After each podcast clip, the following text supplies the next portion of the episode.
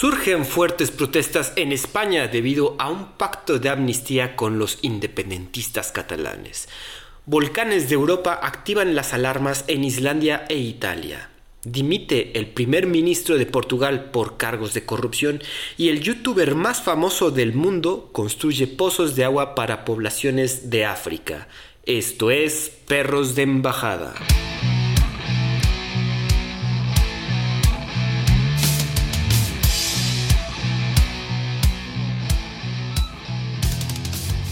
¿Qué tal amigos? Bienvenidos nuevamente. Yo soy Andrés Rojas, también conocido como Chad, y me acompaña mi coanfitrión, amigo y perro del alma, Santiago del Castillo. ¿Cómo estás esta tarde, Santi?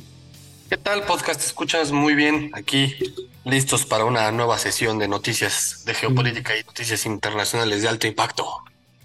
Creo que sí vienen de alto impacto. Digo, la semana pasada no hubo episodio, estaba un poco tranquilo, pero aparte tuvimos situaciones que teníamos que atender, pero ahora sí regresamos con todo lo interesante de las noticias internacionales. Pues entramos de lleno, Santi, porque fíjate que Biden y el señor Xi Jinping se reunirán en la ciudad de San Francisco. La reunión que se da en el Foro de Cooperación Económica de Asia-Pacífico, la APEC, Sería la primera visita del año del señor Xi y se llevará a cabo el 15 de noviembre, o sea, mañana exactamente. Xi visitó Estados Unidos por última vez en abril de 2017, cuando todavía estaba Trump. Sin embargo, ya se había reunido con Biden otras seis veces, otras cinco veces en distintos lugares. Es la ahorita sí ya viene directamente a Estados Unidos. Se espera que se cubra cuestiones globales, obviamente, en esta plática, desde la guerra entre Israel y Hamas hasta la invasión rusa de Ucrania. Igualmente, los vínculos de Corea del Norte con Rusia, Taiwán, el Indo-Pacífico, los derechos humanos, el asunto del fentanilo, la inteligencia artificial, así como las relaciones comerciales y económicas justas. También se espera que se reanuden los canales de comunicación entre las fuerzas militares de cada país, los cuales se detuvieron pues, por cuestiones, ya saben, del asunto de Taiwán. También se espera que Biden presione al señor Xi para convencer a Irán de que, sería, de que no sería prudente intentar ampliar el conflicto en Oriente Medio. Como comentamos, sería la sexta vez que ambos presidentes se reúnen para pláticas desde que Biden tomó el poder. Destacar también, creo que la mayoría de las noticias fue que San Francisco de repente se limpió de campamentos de homeless, de drogas tiradas, de heces humanas ahí en las calles del centro para esta cumbre. Igualmente se esperan protestas contra la visita del presidente, entre comillas, antidemocrático. Santi, ¿escuchaste algo de esta visita del señor Xi? Sí, por supuesto. Pues justo ese tema de las limpias, ¿no? De que, de hecho, leí un tuit que decía, ¿quién se iba a imaginar que se necesitaba la visita de un jefe de Estado Mayor para resolver el problema de los homeless en California? Este, o sea, está cabrón, güey. O sea, ojalá y Xi Jinping también pasara a Los Ángeles, porque parece ser que ya también se contagiaron ahí, ¿no? Es que toda esa zona, digo, es muy conocido. Bueno, si ustedes sepan, amigos, pero pues sí ha estado circulando la situación de que los homeless en San Francisco, en Los Ángeles, en Portland, pues sí está saliéndose de control. Estos campamentos, pues literal, con casas de campaña de gente sin hogar, gente que pues lamentablemente sufre la epidemia del fentanilo y andan ahí como zombies pues en las calles, cabrón. Bueno, pero además ya se volvió como, como, obviamente, con un gobierno demócrata que los permite, que además los, incentiva a través de dinero. No sé si has visto las entrevistas, es así, ¿por qué este, tú estás aquí? Ah, pues porque me pagan. ¿Quién te paga? Pues el gobierno me da mi pensión de homeless y tú así de güey. Pero además, justo vi un reportaje que están haciendo. Hay un güey en Los Ángeles que tiene su campamento de homeless, pero está súper pro, güey. O sea, es una super casa de campaña con cocina, cama, sala de estar, televisión. La cocina súper fresa, un asador que dices, güey, o sea, ese asador cuesta, no sé, dos mil dólares, o sea, súper fresa, pero pues en lugar de trabajar, te pones tu casa de campaña, la mueblas de poca madre y el gobierno te da tu lana. Entonces, pues eso es lo que hace el comunismo en este mundo. Pues pero bueno.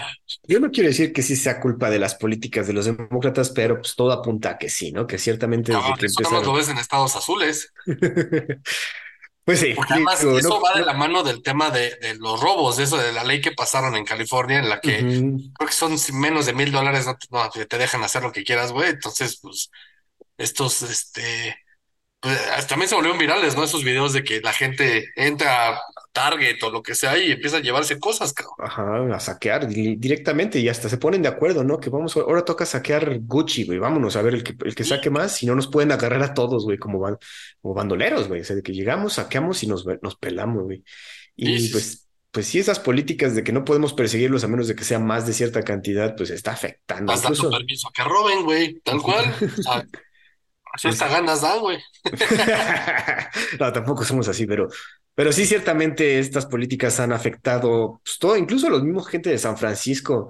Ya sé que uno de los eh, personas que no que nadie quiere ya en estos momentos, el señor Elon Musk, pero sí ha sido muy crítico de que aparte de que las oficinas de X están ahí en San Francisco, en el centro exactamente, y sí dice de, güey, aquí está horrible, güey, perdón, pero ya es una de hecho, amenazó con, con, mudarse a Texas, ¿no? Este, a cambiar todo, toda la operación de todas sus empresas hacia Texas, porque dice, ya esto está la madre.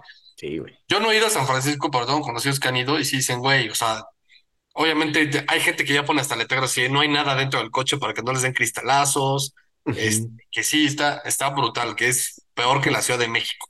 Güey, que, ah, eso, eso es 100%. Pero sí que los supers también tienen ya, lo sabes que antes como que encerraban, pues no sé, los artículos de electrónicos, ¿no? Pero incluso ahorita ya tienen bajo llave hasta el, hasta el shampoo, cabrón, porque se lo estaban robando, ¿no? Es que imagínate.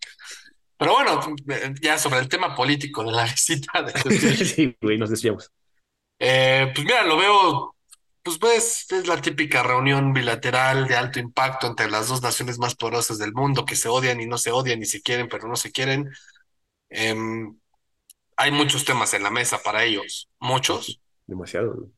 Y, y creo que es más bien, obviamente la parte, la parte mediática es cuando se dan la mano y sí, somos amigos y así, ¿no? Pero lo interesante es lo que pasa tras bambalinas, cómo, cómo se deben de llevar las relaciones. Y como tu tío Biden está pues, en, su mundo y le mete quién sabe cuántas drogas, quién sabe realmente quiénes sean los que verdaderamente lleven a cabo todas estas pláticas y negociaciones. Ciertamente. Que, bueno, estas reuniones ciertamente tranquilizan los, pues, todos los pensamientos que tengamos de, güey, puede haber una tercera guerra mundial.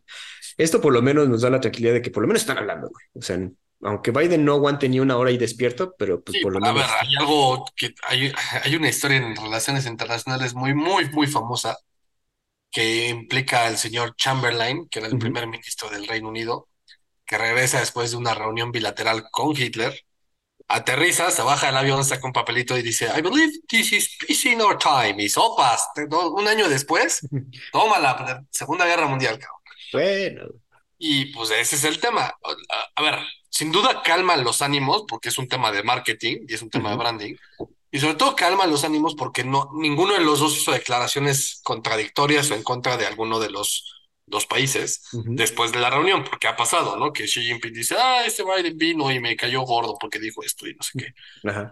Ahorita no dijeron nada malo, entre comillas. Entonces eso, pues en teoría calma los ánimos.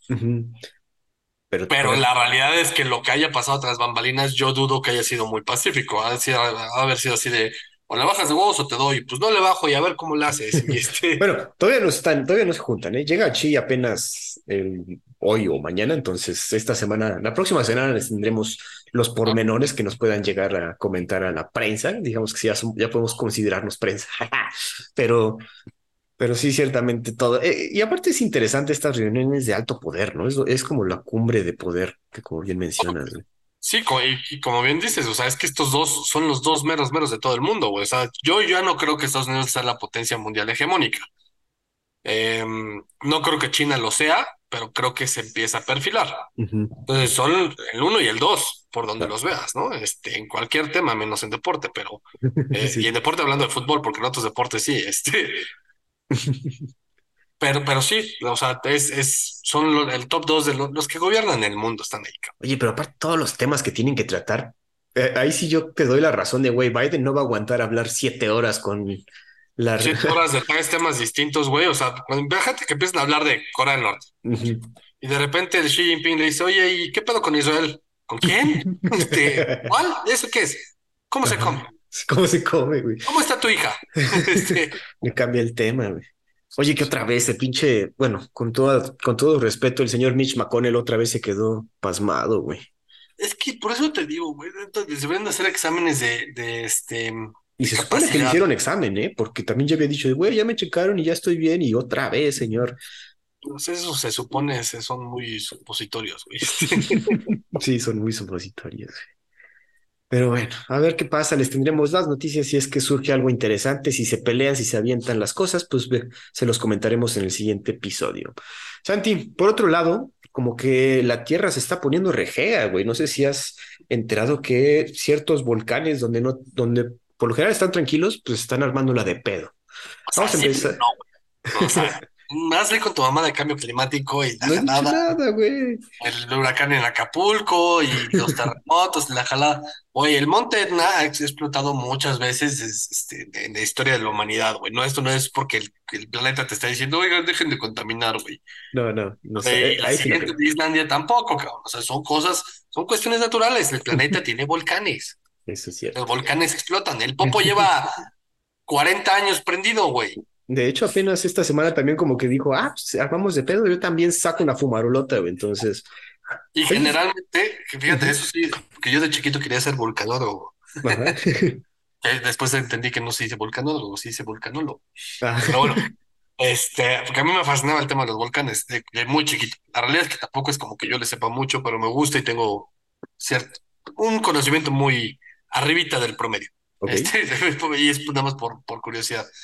Pero generalmente lo que pasa es que cuando, cuando hay una hay una cadena de explosiones es porque están interconectados. Toda la cadena volcánica del planeta está conectada. Entonces, cuando explota, por ejemplo, en Islandia, pues siempre hay algún tipo de reacción sobre esa misma cadena.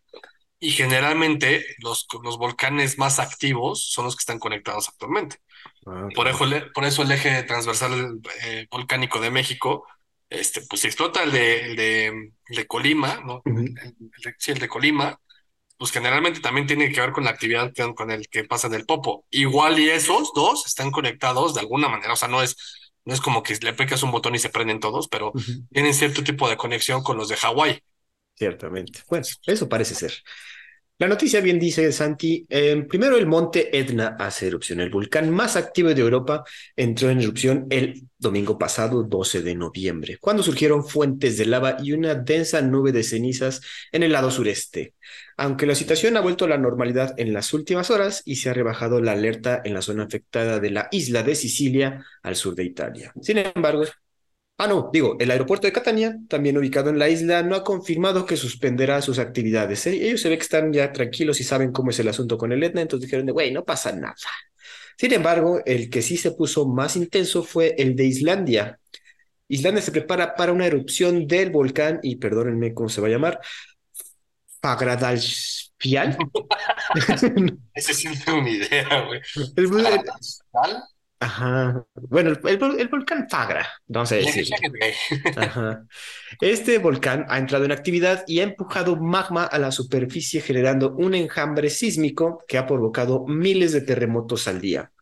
Sismólogos detallan que un dique volcánico de entre 10 y 15 kilómetros de largo está pasando por debajo del pueblo de Grindavik y que el escenario más probable es que salga a tierra. Se ha declarado la evacuación de los 4.000 habitantes de Grindavik, al estar en una zona donde se producen unos 3.000 terremotos al día y 30.000 en las últimas semanas, y que de salir el magma arrasaría con la infraestructura del pueblo. Los temblores y la acumulación de materiales también han generado una grieta de 15 kilómetros de largo y una, dice, una anchura de un metro o más en ciertas partes. Existe la posibilidad de que la expulsión de magma sea submarina y sea hacia el mar, lo que traería otros problemas, pero pues obviamente salvaría al pueblo de Grindavik. Tanti, aún así, aunque estén muy acostumbrados, ya cuando empieza a haber una grieta del tamaño de 15 kilómetros y te preocupas, güey.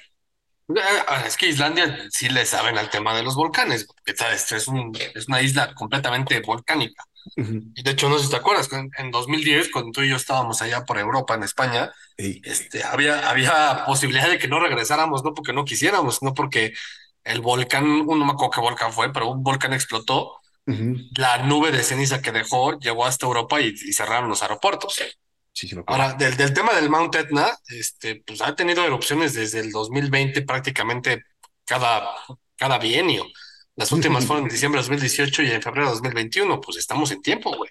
Ah, o sea, son cíclicos hasta cierto punto, ¿no? Y la parte de Italia, pues, sobre todo esa parte baja de la península, es muy volcánicamente activa. Digo, no por nada, Pompeya es hiper famoso, ¿no? Cierto. Y ahora, el tema de Islandia, eh, pues sí, este es un más, más, más que un volcán Además, este volcán en específico y tal cual se sabe, eh, los estudios lo han demostrado, es un volcán que tiene desde la época, o sea, que nació en la última época glacial. O sea, tiene miles y miles de años. Entonces, eso es eso es súper común, entre comillas, que en algún punto pues se, se, reactive el volcán, ¿no? De hecho, aquí marcan que la, la, la, reactivación del volcán fue 815 años de diferencia en 2021. Ahora, como bien mencionas, cuando se abre una grieta de 15 kilómetros, pues ya te asustas. y te asustas, pero, este, a ver, a Islandia como país, entre comillas, a largo plazo le conviene porque su territorio se expande. Cada vez que ah. explota un volcán, pues obviamente la lava llega al mar y, se, vuelve más, más territorio. Entonces, y además, pues todo lo que expulsa un volcán son, son buenos minerales y material, eh, pues que, que, que según duda tendrá algún tipo de valor. Esperemos. Ahora, hay un dato curioso de este volcán en específico que tiene que ver con la Segunda Guerra Mundial. Ah, cabrón. No sé si tú sabes que ahí, se, que justo en el volcán se cayó un avión que se llamaba Hot Stuff en 1943 y que llevaba al Lieutenant General Frank Maxwell Andrews. Ah, cabrón. Que era un senior officer del US Army, eh, que fue fundador de las Fuerzas Aéreas de Estados Unidos y que él era el que iba a liderar todos los comandos de la, de la invasión europea de Normandía. No, Pero pues se cayó justo allá en Islandia, en ese volcán, o sea, específicamente en ese volcán, en el 43, él y otros 14 altos líderes de Estados Unidos murieron. en el, adentro del avión Hot Stuff. Hot Stuff, aparte pinche nombre muy profético el pedo, de hecho, de ahí sale la película del, del 1990 que se llama Memphis Belle. No, no, tampoco la vi, güey. Pero no mames, ¿a poco? O sea, güey, ¿latinaron al a caer al volcán o cerca de...? No, digo, no al cráter así tal cual, pero pues las zonas aledañas de, güey. Ok, ok. Estaría muy cagado que se haya caído en el cráter. Sí, sí, tal cual ahí, ¿no? Eh, bueno, la situación pinta que sí va a ser una expulsión de lava, de magma en esta zona. Obviamente, pues ya están preparados. Aparte, cuatro mil habitantes son poquitos, güey. Ahora también te voy a decir algo, es cuando son explosiones de volcanes de este estilo, porque estos volcanes, cuando uno piensa en volcanes, sobre todo aquí en México, pues te imaginas la pinche montañota gigantesca, este, que explota, ¿no? Estilo el Popo. Eh, hay distintos tipos de volcanes. Está, por ejemplo, los estrombolianos, que son como el Mount Etna o como el Popocatépetl, ¿no? Pero cuando son los estilos, por ejemplo, hay unos que son estilos hawaianos, que están como que en constante erupción y que no necesariamente son montañotas gigantes, que simplemente pues es la caldera, el cráter, y de ahí está constantemente sacando lava, porque es un puente que llega hasta el, hasta el manto o al núcleo de la Tierra y de ahí sale toda la, la, la el, el, pues, el, magma, pues. Eh, es mejor que estén así como que en, explosión continua y que estén liberando la presión, porque obviamente no están acumulando presión. En, en Oregón, en, eso fue en los 60 creo que fue, eh, explotó un volcán, ahora te digo cómo se llama, Em, no me acuerdo. El chiste es que la propia montaña se, iba deformando, güey, porque se va juntando toda la presión, toda la presión, toda la presión. Em, Digo, sí, sabía que hay como un, un super, un megavolcán ahí en esa zona. El, San Helens, el, el, San, el San Helens, tú ves fotos de antes y después y se ve completamente distinto. Inclusive ves una foto de un día antes y se genera eh, una cosa que se llama el criptodomo que el criptodomo es que es como, imagínate, como si fuera un grano, güey. O sea, está, pues, tienes la piel normal, y de repente empieza a salir el grano, entonces se empieza a levantar la piel hasta que pues sale la puntita y entonces cuando explota, explota masivo, ¿no? Justo es eso. el San Helens, pues era un, un, volcán, creo que, creo que sí era estromboliano, pero era, pues, estaba, o sea, era cónico. Y de repente de un lado se empezó a levantar toda la tierra hasta que ya no era cónico, era casi casi cuadrado, güey. A la madre y cuando ya no aguantó la presión explotó, pero esas explosiones son las que son impresionantes porque es en la nube piroclástica, este, explotan con magma, levantan todas las piedras y las lanzan a kilómetros de, distancia, porque es, es, una explosión hiperagresiva. Entonces ahí sí sale volando y destruye la, propia montaña, el San Helens, quedó completamente destruida, o sea, todo un lado porque explotó el lado. Entonces, el lado, el lado poniente creo que es, del volcán sigue casi casi intacto, pero todo el lado este, eh, occidental está completamente destruido, cabrón. Entonces, busca fotos del Monte San Helens y de la explosión y es bien interesante, cabrón. Está cabrón, digo. Como, bueno, como dices, qué bueno que por lo menos aquí esté, hayan estas expulsiones para que no se genere esa presión que pueda llevar a una mega erupción, ¿no? Sí, sí, sí, sin duda. Santi, la siguiente noticia creo que es la importante de la semana. Surgen protestas en España contra amnistía para los independentistas catalanes pactada por el señor Pedro Sánchez. Miles de personas se manifestaron este domingo pasado, 12 de noviembre, en diferentes ciudades de España en contra de esta amnistía contra, con, a los independentistas, la cual fue pactada por el Partido Socialista a cambio de su participación en una nueva mayoría gubernamental que le garantizaría el poder por cuatro años más al señor Pedro Sánchez. Ahí estamos viendo ya las triquiñuelas del poder español. Las manifestaciones fueron convocadas y lideradas por el Partido Conservador, el Partido Popular y su líder Alberto Núñez Feijóo. Además, se sumó la extrema derecha con el partido Vox, igual con Santiago Bascal, y incluso llegó a aparecer el señor Tucker Carlson, este señor mediático de Estados Unidos gringo, obviamente ultraderechista, para apoyar a todas estas protestas. El acuerdo que el gobierno alcanzó el jueves 9 de noviembre con el partido separatista catalán Junts, que incluye la aprobación de una ley que concede la amnistía a los condenados por el intento de secesión de Cataluña de España que se intentó llevar a cabo en 2017. Hay que recordar que el expresidente de la Generalitat de Cataluña, el señor Carles Puigdemont, lideró un fallido intento independentista y al fallar, pues obviamente el señor Cepelo huyó de España tras la declaración unilateral de independencia de 2017 que más declaró, pero pues no se iba a cabo, obviamente. Ahora él sería uno de los beneficiados con la amnistía. Las protestas también se llevaron a cabo en las capitales de las provincias de Sevilla, Segovia y Valencia. En Madrid, la más multitudinaria, se contaron con más de 80 mil personas. Hay que recordar que luego de las elecciones del 23 de julio no diera mayoría a ningún partido en particular, los socialistas negociaron con partidos más pequeños como la plataforma de extrema izquierda Sumar y los partidos nacionalistas catalán, gallego y vasco. El apoyo de Junts resulta relevante porque sumado al de los nacionalistas vascos, logrado la semana pasada, el señor Pedro Sánchez finalmente tendría mayoría absoluta en Parlamento y puede aprobar el voto de confianza para formar un nuevo gobierno.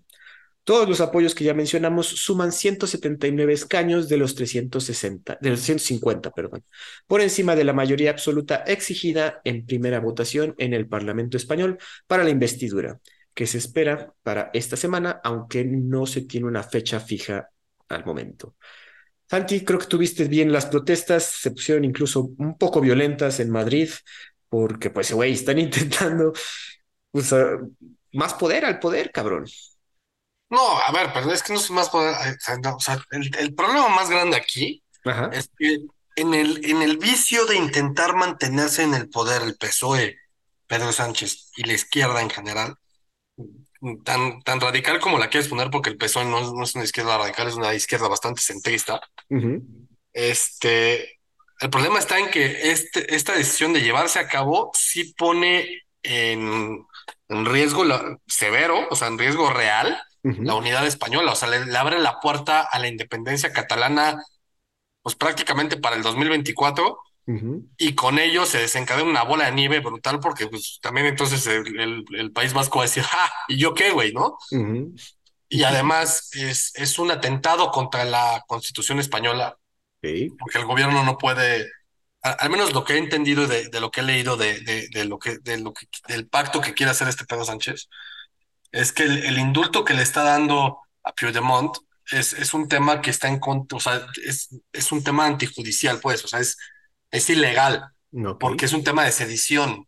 Eh, claro, De hecho, lo están persiguiendo a Piedmont, no puede estar en España, se tuvo que salir, porque está eh, acusado de traición y de sedición. Y la sedición no solamente es traición, güey, la sedición es este, atentar contra la nación, cabrón. Entonces es un pedo más, más complejo de lo que uno podría pensar. Sí, no, creo que el más complejo que podíamos pensar, de güey. Sí, claro. Yo quiero que Barcelona sea su propio país, no mames, güey. Exacto. Entonces, eh, pues sí, sí es, es complicado la realidad, creo que, que, que, es lo típico de la izquierda, güey, es con tal de quedarme en el poder me llevo de calle que me tenga que llevar de calle, aunque esto que voy a gobernar ya no se llame España, este, o que ya sea un, pues, un energúmeno de lo que era España antes.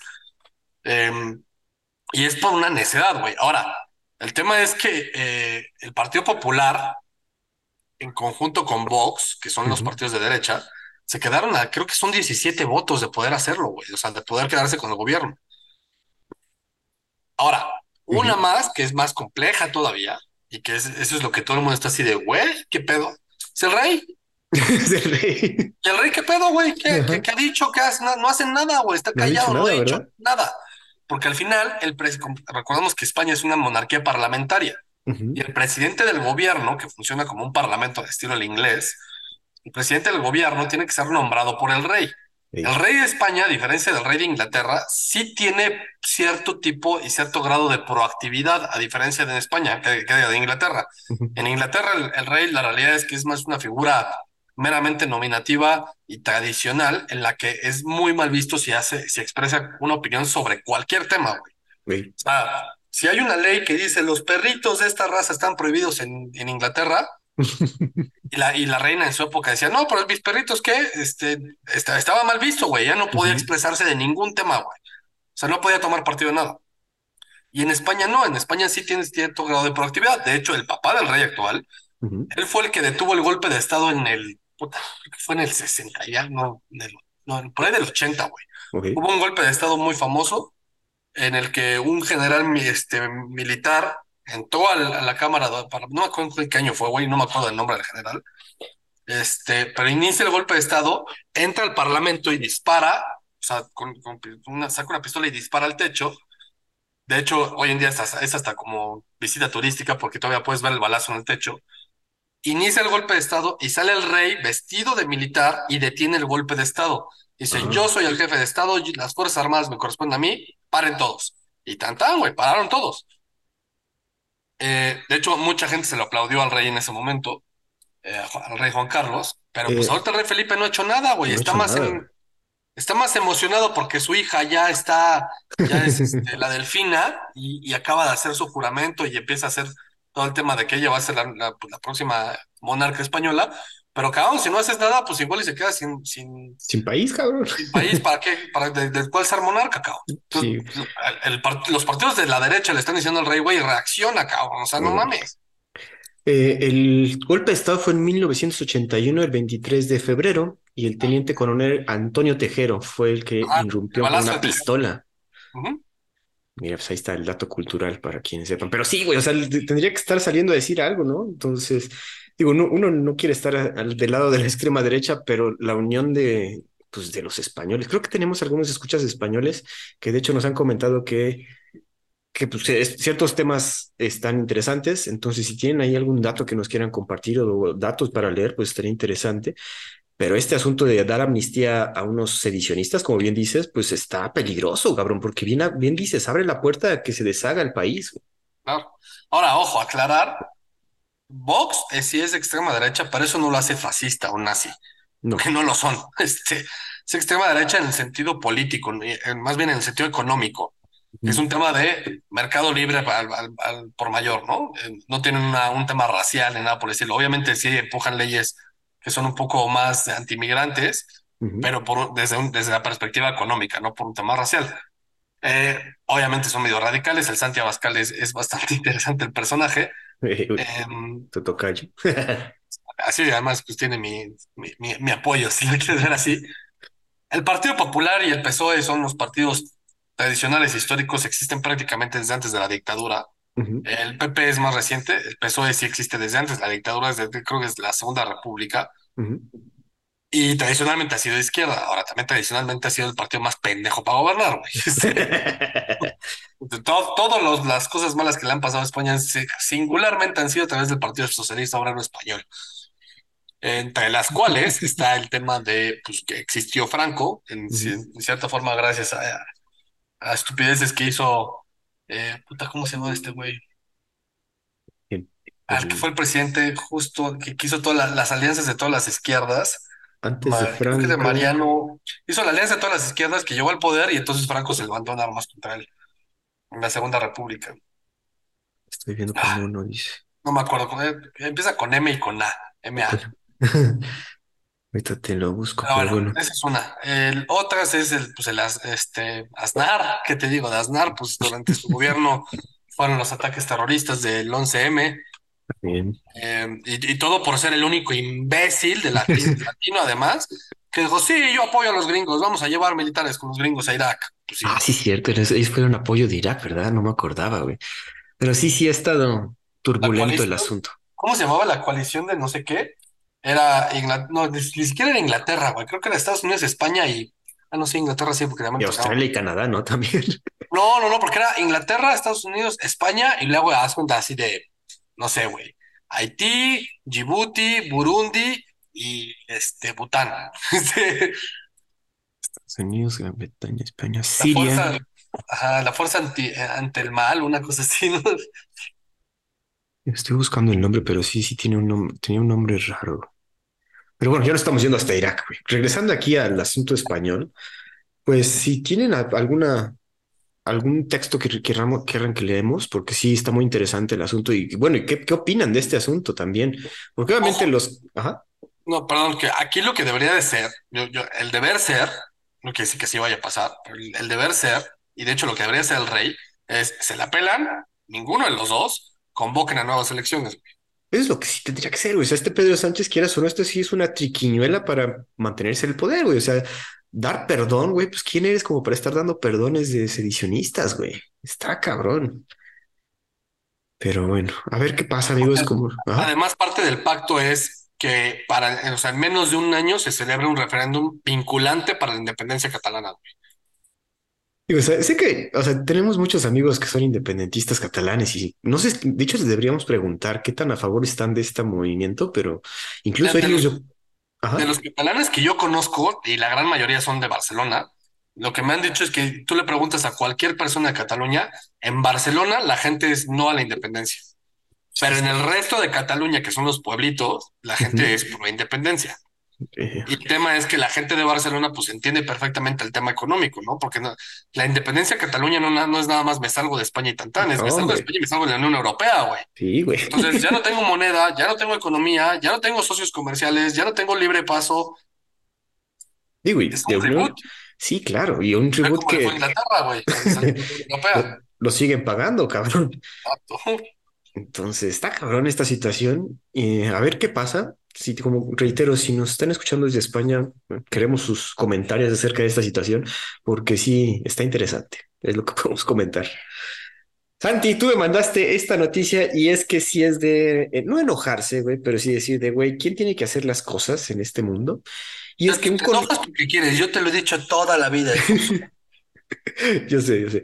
Pero bueno, el chiste es que Mr. Beast, el youtuber más popular del mundo, construye 100 pozos de agua potable en África.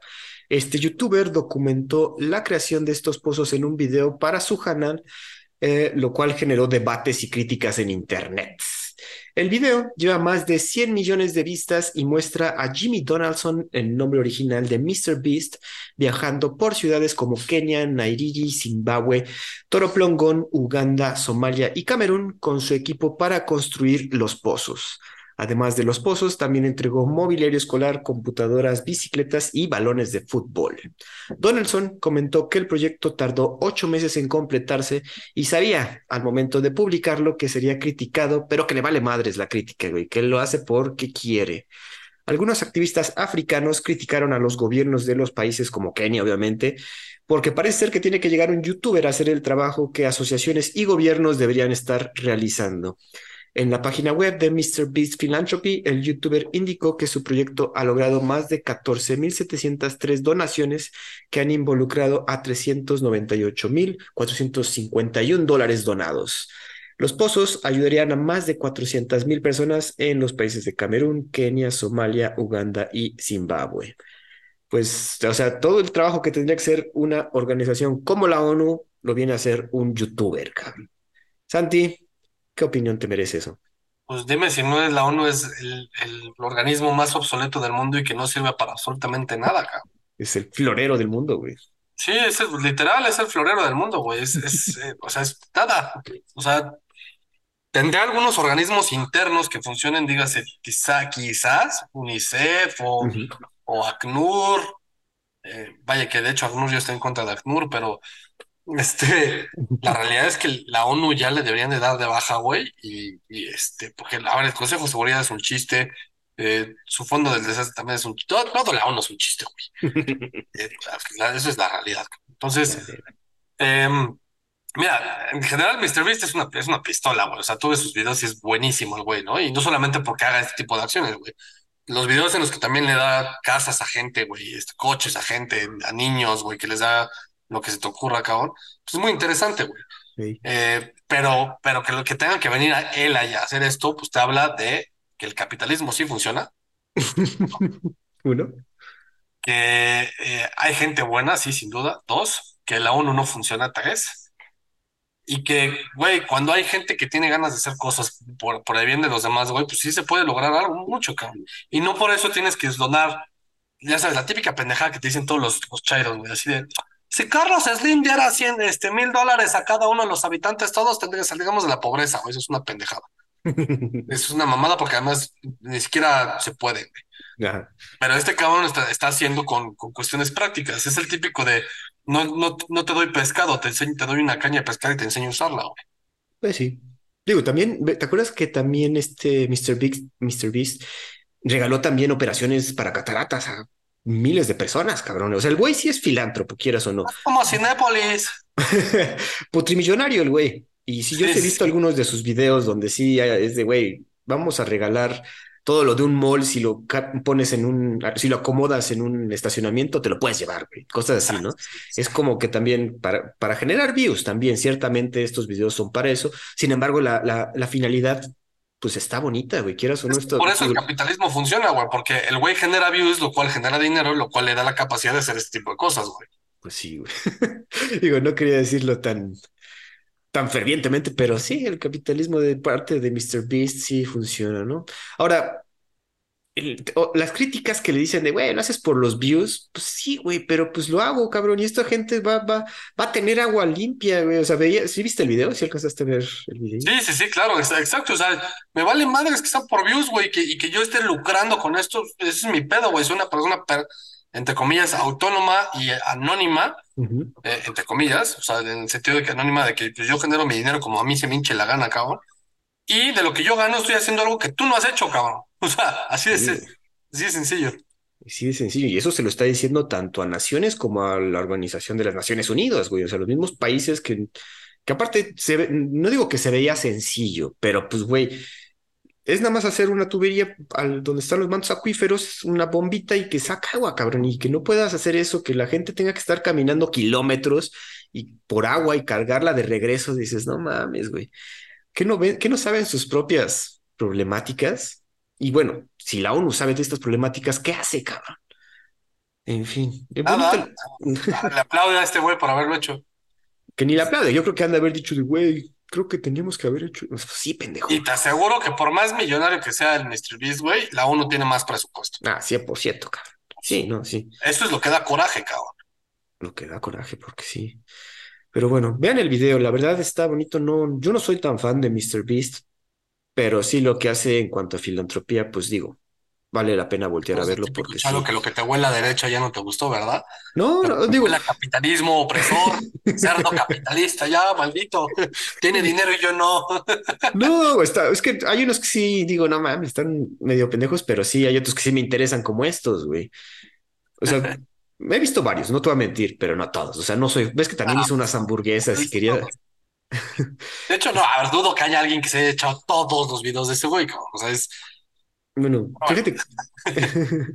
Yo sí conozco a alguien, pero porque por trabajo, porque ves que incluso ya todos sus videos son doblados al español. Sí, sí, Entonces, sí, conocí a una de las personas que trabajaba para el doblaje de, de, de sus videos y sí tenía que aventárselos todos, hacer el script y narrarlos, cabrón. No solo así, cabrón, cuando tu, cuando tu pedazo de pan depende de él. Sí, güey. La verdad, sí. Pues qué bueno por Mr. Beast, la verdad, que haga, siga haciendo estas cosas. Santi, una noticia que también nos llegó por obvias razones, y es que autoridades de Hong Kong... Ojo, puedo hacer un paréntesis? Perdón la interrupción, te he interrumpido mucho hoy, pero generalmente no hablamos de México. No, no, no. Bueno, de hecho, la regla que pusimos es que nunca íbamos a hablar de México, pero hoy traemos una noticia que involucra a México por el alto impacto que tiene la noticia. Exacto. Es a nivel internacional, no es México per se.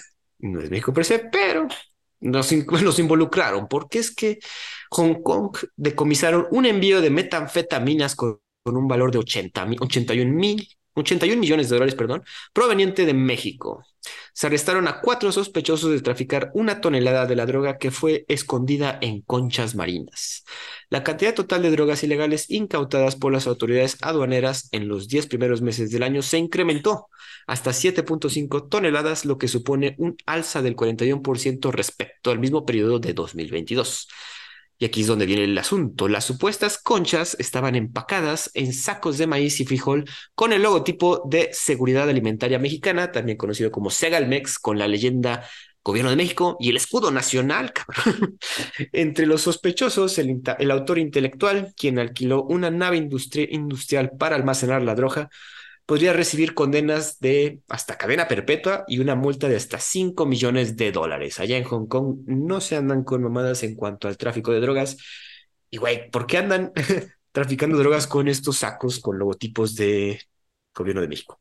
Fue Calderón, todo es culpa de Calderón, lo hizo a propósito para joder al peje. Güey. Este, a ver, güey. Obviamente esto es, pues, es piratería de, velo de esta manera, es piratería y, usurpación de, imagen oficial, güey. obviamente yo jamás le voy a echar la culpa al peje de que el peje lo mandó, güey.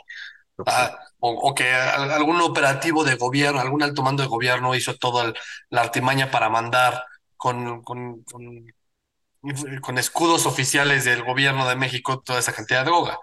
No, lo que sí es que obviamente actualmente el nivel de corrupción que tiene este país con este gobierno en específico es tan alto y no se está haciendo absolutamente nada para tener el narcotráfico en este país, obviamente pues algún narco dijo, ¡ah! ¿Y qué te parece si le ponemos los sellos y así nos pasamos a aduana, cabrón? Es más fácil.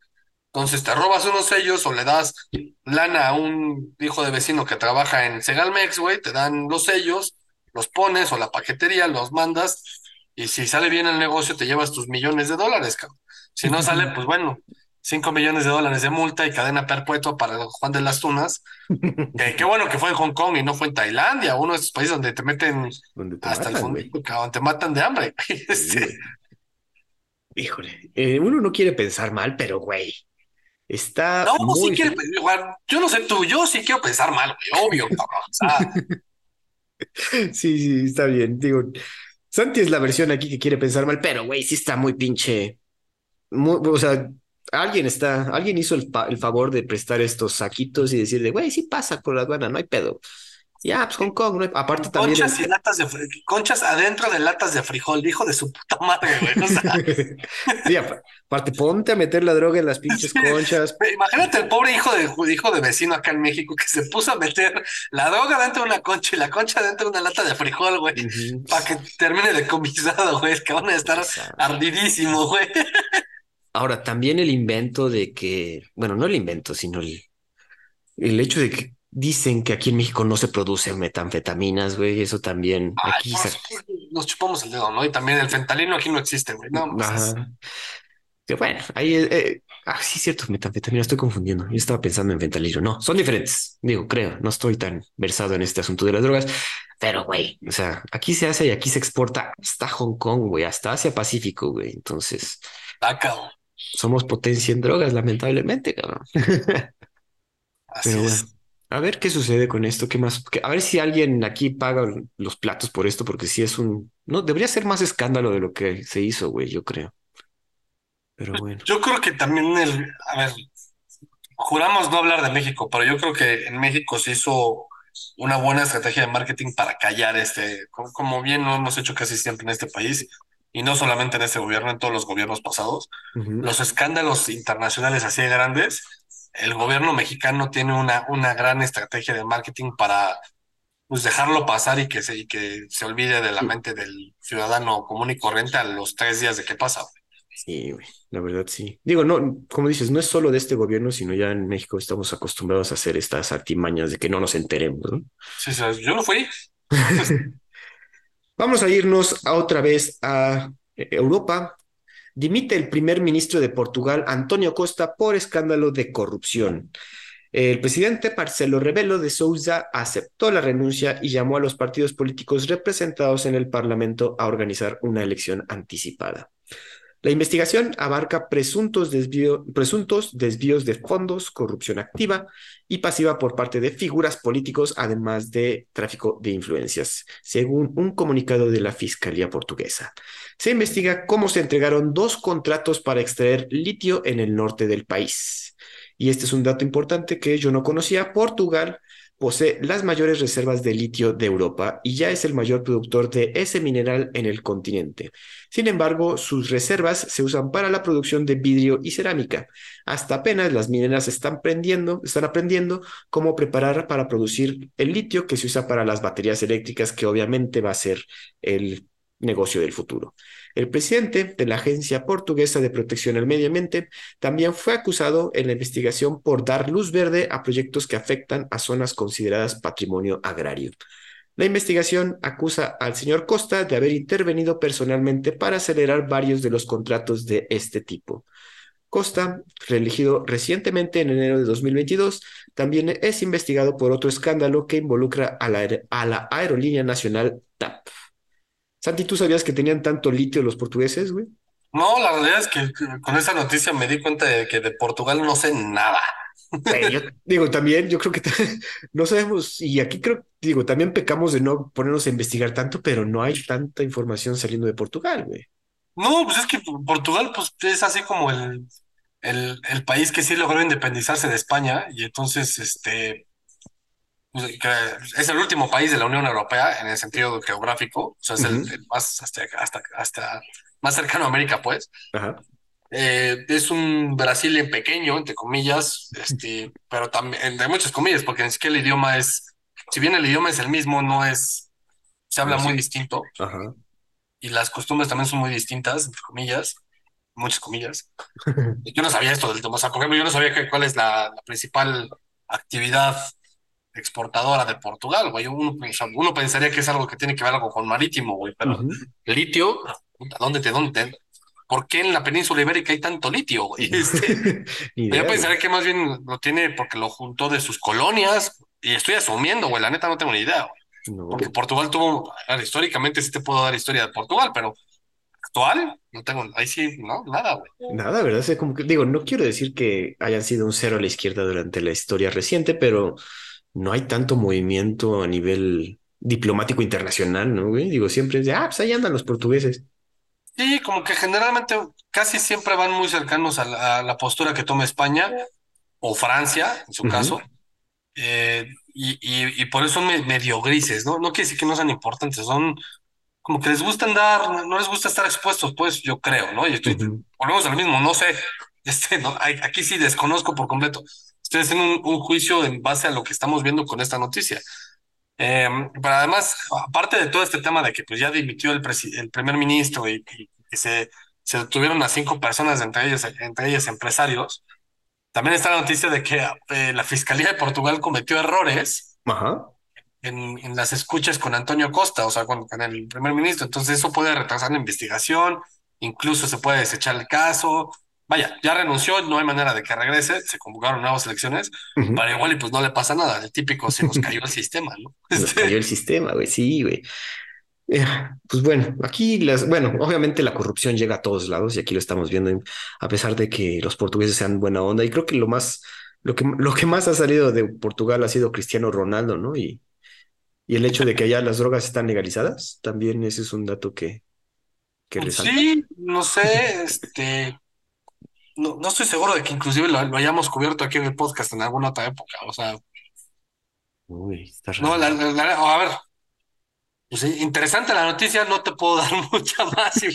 no te puedo decir mucho porque de verdad no le sé, güey. O sea, y, y, como bien dices, güey, yo también busqué así cuando, hicimos el script, este, busqué y pues en lo que más que encontré fue este tema de que la fiscalía la cagó, güey. Aparte, güey, de que, güey, son tan relajados de, güey, quizás no fue, entonces.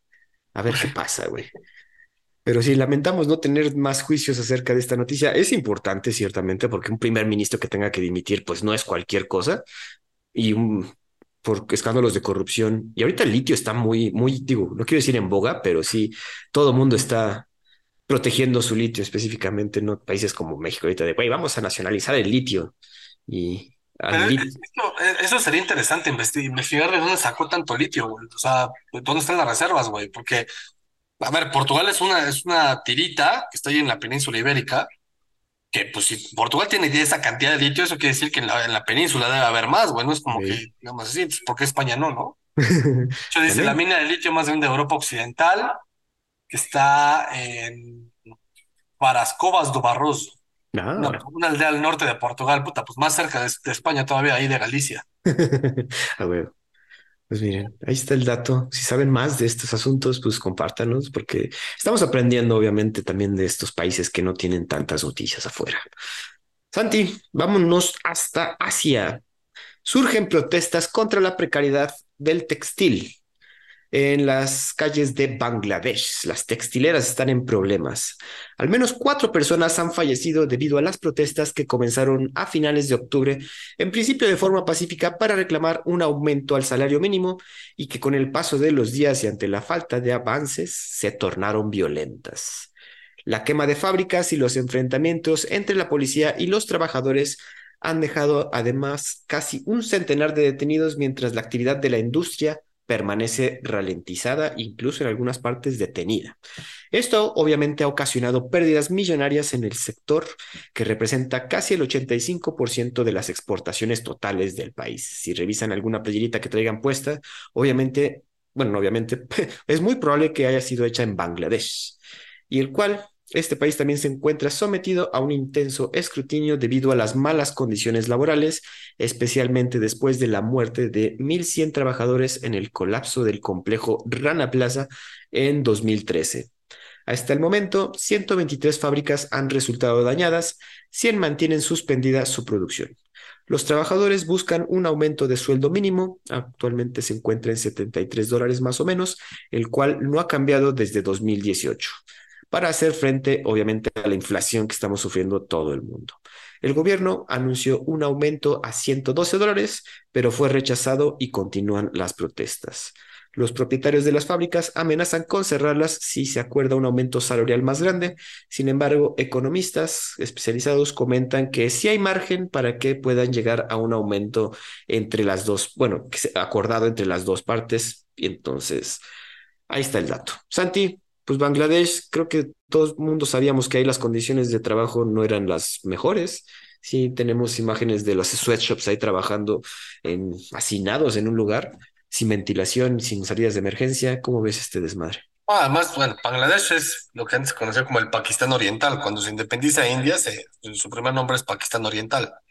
Eh, entonces, en términos étnicos, son muy parecidos a los indios, al igual que los pakistaníes, pero pues el tema es que son son musulmanes. Em, Bangladesh también es, durante mucho tiempo fue, no sé si lo sigue haciendo, creo que sí, el país más densamente poblado, güey. A pesar de que es un país pequeño, es, tiene una, una, una población estúpida, O sea, es, no me acuerdo cuál es su, densidad de población, pero es de arriba de tres, cabrón. Este, sí, lo voy buscando en lo que tú. Entonces, eh, y obviamente, pues no sé, si, nunca, como bien decías, ¿no? Si nunca has, visto tu ropa, la etiqueta siempre casi es, muy común que digan Made in Hong Kong, Made in Bangladesh, ¿no? Este, como que era muy común. Y sobre todo los, los textiles, que es como la principal industria, cabrón. Y es ahí donde se, hicieron los escándalos de esclavitud infantil, este, todo el tema de que tus tenis los hacen los, los, los niños y así, ¿no? Entonces es, es brutal. Obviamente, pues ese, ahí es cuando el capitalismo no funciona, cuando no se vuelve capitalismo, cuando se vuelve un tema opresivo, güey. Opresivo, claro. Eso no es de capital, eso es de opresión, güey. Entonces, creo que, pues, desde mi, desde el tema de que ya eh, las protestas, obviamente las protestas llegaron a ese punto en el que ya orillaron al gobierno a, a tomar reacciones, decisiones reactivas, y por eso pues se lleva, se vuelve un tema de sangre, ¿no? Ya hay muertos y heridos y, se vuelve todo, todo, todo un show. Porque además, pues, sobre esa cantidad de gente, este, una protesta no debe ser nada Poca cosa, pues. No. La densidad de población de Bangladesh es de 1.148 habitantes por kilómetro cuadrado, güey. Sí, son bastantes, cabrón. creo, creo que eran más de tres por metro cuadrado, una cosa así, o sea. No, y bueno, imagínate, la mayor densidad se observa en Malta, es la que tiene mayor densidad, 1595 personas por kilómetro cuadrado, pero aún así está cabrón, güey. Eh, habitantes de Bangladesh, pues, güey, son 169 mil millones. Digo, 169 millones, perdón. Pero no mames, son un chingo, güey. Eso es más que México en un territorio del tamaño de Puebla. Eh, güey. Madre Échale, güey. Mete toda la población de México en Puebla. Está cabrón. sí. Esas son las típicas fotos que veíamos de los camiones de transporte público que llevan hasta gente en el cofre, en el techo, colgados, agarrados. Es, impresionante la cantidad de gente, cabrón.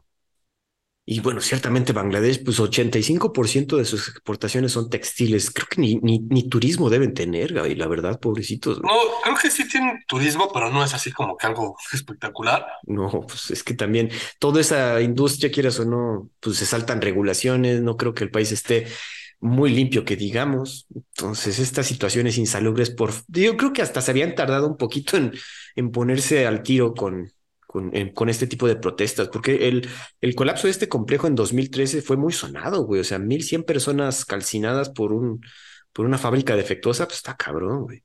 No, pues es que además, y además las condiciones de vida que tienen, güey, porque es el típico que está lleno de ríos por todos lados. es el típico chiste que te metes allá al río a bañar y sales con más enfermedades que, que las que traías antes, cabrón. Sí, 100%, güey. De hecho, hay, unas imágenes satelitales este, impresionantes en las que se ve eh, pues del río y que en lugar de que sea como un caudal pues, de agua, parece como de lodo, güey, porque está asqueroso, cabrón. Sí, me Digo, también hay que, hay que ser honestos y las, la mayoría de las empresas textileras están ahí, ¿no? También las grandes empresas como Inditex, esta famosa, la que hace toda la ropa para Zara y cosas. Bueno, no nos vayamos tan lejos. Todo Nike tiene ahí un chingo de sweatshops. Adidas. Adidas. La verdad, creo que todas, güey. Digo, no sé si. Es que de ser estúpidamente barato, güey. O sea. También es eso. Y por eso, como es tan barato, pues por eso tienes esos niveles de. No, bueno, y sueldo mínimo 73 dólares al mes, pues está muy cabrón también, güey. Sí, no. Eh, tenía entendido que los trabajadores estaban pidiendo 200, arriba de 200 dólares al mes. Eh, sin embargo, pues no, no, no les han dado ese número. Eh, pero como ya comentamos, hay algunos economistas que dicen que sí hay margen para poder trabajar. Quizás no los 200, pero sí un 150, 140 para estos trabajadores. el 62% de todas las muertes entre hombres y mujeres adultos se da por enfermedades respiratorias crónicas. O sea, la madre, güey. Aparte, güey, ¿cómo está el pinche país Bangladesh? La desnutrición aguda grave afecta a 450 mil niños, mientras que cerca de 2 millones padecen de desnutrición aguda moderada. Hijo de su madre. 52% de los niños padecen anemia y 41% de retraso de crecimiento. Madre. No, sí está. Digo, las condiciones se daban para que se pusieran pendejos de repente y entonces tocó ahora. No, no, no hay otra. Vamos a ver qué pasa, porque sí, la situación no pinta para que se vaya a resolver y obviamente pues va a haber una, se va a detener la industria, ¿no? Por lo menos la cadena de suministros va a estar detenida, entonces si, si, ustedes son fans de la fast fashion, pues van a sufrir un poquito. Si andan con ropita pues que les dura bastante, pues no tanto, ¿no? Santi, vámonos a la última noticia que esta creo que es muy interesante y vamos a tener cosas de qué hablar. Fíjate que un coronel de las fuerzas especiales de Ucrania habría tenido un rol clave en el sabotaje de las tuberías del Nord Stream. De acuerdo con una investigación de los periódicos The Washington Post en Estados Unidos y Der Spiegel en Alemania. Ya no le creo nada. ¿Ninguno de los dos? A esa noticia ya no le creo nada. Espérate, güey, déjate el vino y ahorita ya me das tus puntos de vista. Ambos periódicos constataron que el coronel Roman Chervinsky, de 48 años, coordinó la operación de sabotaje. Hay que recordar que el año pasado sucedió una explosión que dañó el gasoducto Nord Stream que proveía de gas a Alemania y Europa desde Rusia. El gas, digo, la tubería no está en funcionamiento, obviamente por los pedos que, sucedieron con la invasión a Ucrania, la cortaron ahí, pero pues de repente sucedió una explosión ahí que a todos nos sacó de onda. Chervinsky se menciona que no fue el autor del plan o actuó por su cuenta, pero él organizó la logística de coordinar un equipo de seis personas que viajaron en una barca y usaron equipo de submarinismo para plantar los explosivos en los gasoductos. La investigación se basa en entrevistas con oficiales ucranianos y otros oficiales europeos que buscaron el anonimato. El coronel Chervinsky tiene relaciones con los servicios secretos ucranianos y recibe órdenes del general de más alto rango llamado Valery Saluzny. La investigación también concluye que el presidente Zelensky no sabía de la operación ni quién estaba involucrado. Ah, qué casualidad. Parte de la investigación también se basó en las filtraciones del Pentágono que realizó el señor Teixeira eh, a través de Discord, que las cuales las comentamos hace unos cuantos episodios. Eh, entonces, parte de esas informaciones también incluían información de que, güey, los mismos ucranianos fueron los que este, sabotearon este Nord Stream. Actualmente, Chervinsky se encuentra en una prisión en Kiev, acusado de revelar información confidencial al querer atraer a pilotos desertores rusos. Entonces, ya desde ahí nos damos cuenta de las, pues, las tiquiñuelas que también hace el señor Chervinsky. Santi, ¿por qué no le crees al Washington Post ni a Der Spiegel? Es de izquierda. Pero, güey, sí habíamos escuchado como los rumores de que, güey, los mismos ucranianos habían saboteado el Nord Stream, ¿no? Sí, sí, sí. De hecho, eso, o sea, lo de, inclusive lo dijimos aquí, ¿no? Que sonaba más un tema conspiranoico y que lo más probable es que hubiera sido este, eh, los propios ucranianos los que se, se autosabotearon, ¿no? O que la regaron. Em, a, ver, del tema de, de, de The Washington Post, ¿sí sabes quién es el dueño? De tu compadre, el este Jeff Bezos. Sí. no es directamente a través de un holding, pero sí va por ahí. Ajá. Este, pero bueno, el, tema de tal cual de, Ucrania, sí, es que lo dijimos, ¿no? O sea, sonaba más, más coherente o lógico que hubiera sido de esa manera, porque de otra manera es dispararse en el pie, güey porque y sobre todo con, el invierno, que por cierto, aparentemente se viene un invierno muy pesado, inclusive para países como México, el pronóstico es que va a ser un invierno muy, muy frío. Pues, ¿cómo te das en la madre con el Nord Stream que te dice que va a calentar todo, güey? O sea, y ese que además le va a dar en la madre a los países que son tus aliados, cabrón. Por ejemplo, Alemania, ¿no? Eh, y el resto de la Unión Europea. Entonces, no, no era lógico. Obviamente, para, para Rusia eso significa un gasto y un, un ingreso que esperaban, pues que, que ya no lo van a tener, pero pues para ellos es, pues, dejo de ganar, ¿no? En lugar de perder, dejo de ganar. Entonces, pues no, otra más de tu tío, el payaso, el Chumel Torres de España, Que bueno, dicen que no sabía, güey, pero ahí, digo, ahí también el hecho de que no sepa, el, que no haya, o bueno, te vamos a ponerlo entre comillas, que no haya, que no haya estado enterado de esta operación, pues, güey, te dice que el, ejército hace una cosa y el presidente hace otra, güey. Yo sí creo que no sabía, ese güey no sabe nada. Ahora, eh, ya como que ahorita pensando en por qué realizaron esta operación, pues era para, número uno, para que no recibiera gas Europa. Número dos, para que se unieran de su lado, ¿no? Y en tercer lugar, pues, para, ¿para qué, Santi? no sé. Oh, a ver, pero bueno, también, o sea, quizás la noticia escondida que más entre comillas escondida, pero que también vale la pena hacer el análisis de, es las filtraciones del Pentágono a través de Discord, güey. Ah, sí, güey. eso, eso es así como que, güey, pinches gringos no entienden, güey. O sea, ya tiro por viaje le sacan filtraciones, cabrón. Y lo, lo brutal es que, que, ya los gringos ya lograron mantener ese tema de que, pues sí, se nos va a filtrar la información, pero bueno, no importa, la negamos, ¿no? Entonces, desde Assange, hace 15 años, están constantemente haciéndose filtraciones y nunca pasa nada, güey. O sea, no cambian, no, no arrestan a nadie, no dejan de hacer estupideces. O sea, está brutal. Está, bueno, nos habla de cierta incompetencia de, de todo, de, semejante aparato militar, güey. A propósito.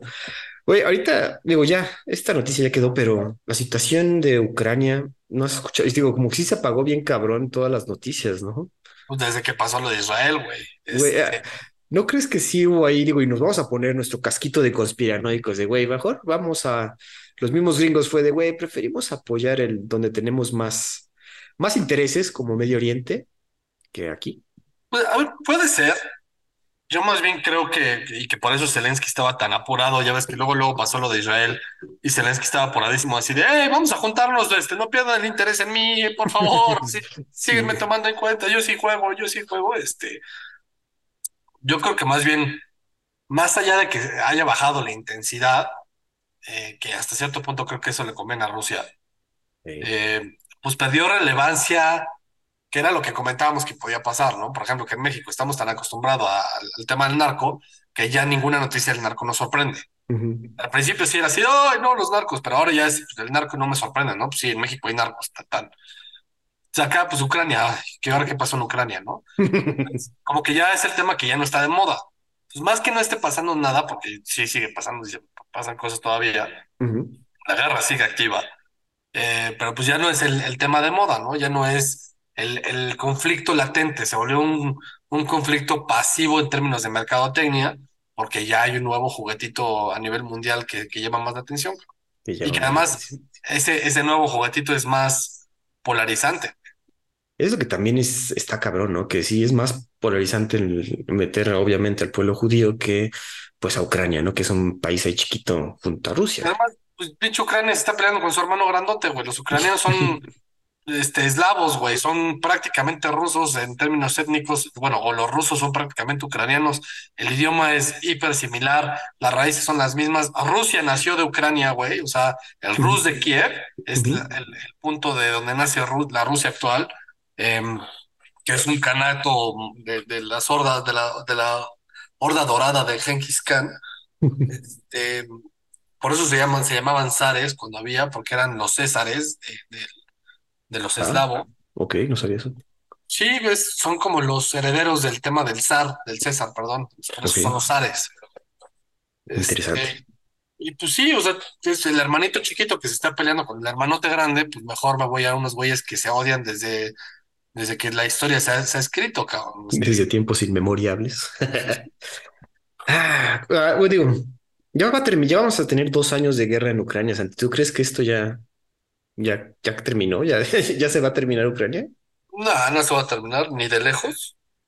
Este, de hecho, a ver, si, si, hacemos un recap del podcast, cuando empezamos a hacer el podcast, en algún episodio que hablábamos del tema de la guerra, em, te dije, este se va a volver un conflicto que va a durar 10 años, más o menos, que va a tener sus escaladas de violencia y sus escaladas hacia abajo, y Pax Porfiriana, y algunos van a hacer ciertas cosas y así, para el conflicto como tal va a durar 10 años, güey. Y le vamos a perder el interés a nivel mundial, no, no nosotros, pero a nivel mundial se le va a perder el interés a los tres, de los 3 a 5 años, güey. A menos de que ya de lleno se metan los europeos o los gringos o China, este, si nada más están agarrando entre ellos dos, ahí la mejor estrategia que va a tener Rusia es cansa a Ucrania, güey. Cánsalos, lamentablemente, porque otra vez también ya va a dejar de fluir menos feria para Ucrania, güey. ¿Ves que decía hasta Zelensky de, güey, présteme dinero, güey? ¿Qué hace Ucrania ahorita, güey? ¿A quién le da, a quién le exporta algo, güey? ¿Cuál es la economía de Ucrania hoy, güey? Se volvió una economía completamente militarizada, güey. Mucha gente sigue de los que se salieron, este, familias, em, o sea, mujeres y niños que migraron a otros países, este, siguen, siguen fuera. Hay quienes sí regresaron, ¿no? Porque ya, digamos que Kiev no, no sufre bombazos o lo que sea pero mucha parte de la población sigue fuera, güey. No, y la fuerza laboral, güey. O sea, ¿quién está trabajando, cabrón? Ahorita si te llega un proveedor de Ucrania que te va a vender, este, pues no sé, videojuegos que compras, güey, pues no, cabrón. es que también es eso, güey. Ah, bueno, terminamos con esta noticia porque sí, confirmó ciertas sospechas que teníamos. Entonces, este sabotaje, pues sí, fue por parte de los ucranianos. Parece ser, dicen los periódicos que Santino cree, dice Jeff Bezos, pero pues yo creo sí lo creo posible. Ah, yo, por supuesto, al principio dije que no le creía nada porque es el Washington Post, pero la realidad es que lo, lo pregonamos aquí, lo dijimos, estos güeyes se, se autoatentaron, cabrón, tanto de güey. pues ciertamente. Pues amigos, eso sería todo por esta semana. Nos escuchamos la siguiente con las cosas que resulten. Oye, este, yo pensé que la pinche elección de Argentina era este fin de semana, pero no es hasta el 19. No, fue el debate en Argentina. Este, ¿Viste? No lo vi, o sea, bueno, vi, ya sabes, así como el resumen y cosas así, pero vi muchas reacciones de ambos lados, güey. Me, me, pareció que como que le levantaron mucho el ánimo a Massa y este, pero que, o sea, como que no, no supe hacer un balance de si le fue bien o mal a mi ley. Ok. Porque obviamente la gente que apoya más va a decir, uy, sí, ganó más. La gente que apoya a mi ley dice, ah, sí, ganó mi ley. Pero no supo hacer un balance real, o sea, más, más que con los pies en la tierra de cómo realmente fue el, debate. Ok. Porque a mi parecer, de, de, lo que leí y de lo que vi del debate, mi ley se puso más en una posición de, pues, pues sí, güey, o sea, tú eres un pinche corrupto, estás mal, este, y, en, lugar de como atacarlo, más bien como que responsivo como que no quería estar ahí. Entonces no sé si eso le afectó o lo benefició, güey. Como que no sé hacer un balance de eso. Sí, está. Yo también lo que vi no, no, sabría darle. Bueno, que también es muy difícil en un debate decir quién ganó, quién perdió, pero bueno. Ah, o es muy difícil o es muy fácil. Ah, bueno, sí. Hay unos donde sí dices, güey, ese güey no hizo nada, pero bueno. Te dieron una repasada, ¿no? Exacto. Como cuando Biden va a debatir con Trump, puta, ese va a estar bueno, güey. Esa va a estar buena, güey. A ver, por ejemplo, yo creo que en todas las encuestas mi ley vaya para arriba, porque pues está agarrando todas las, todos los votos de la Bullrich, pero güey, yo creo que la pierde. Híjole, sí, ya, ya, ya, ya lo ves mal. Bueno, no, no, que no vea mal, te lo dije desde, desde antes de que fuera la, la primera vuelta, güey. Yo creo que este, Zelensky, este Milei no gana, güey. No, no llega. Pues a ver, tenemos las elecciones ahora, ahora sí este domingo, entonces las traeremos en primicias y vamos a ver qué, cuál es el análisis de Santi tras este asunto. Amigos, nos vemos la siguiente semana aquí en Los Perros de Embajada. Hasta luego.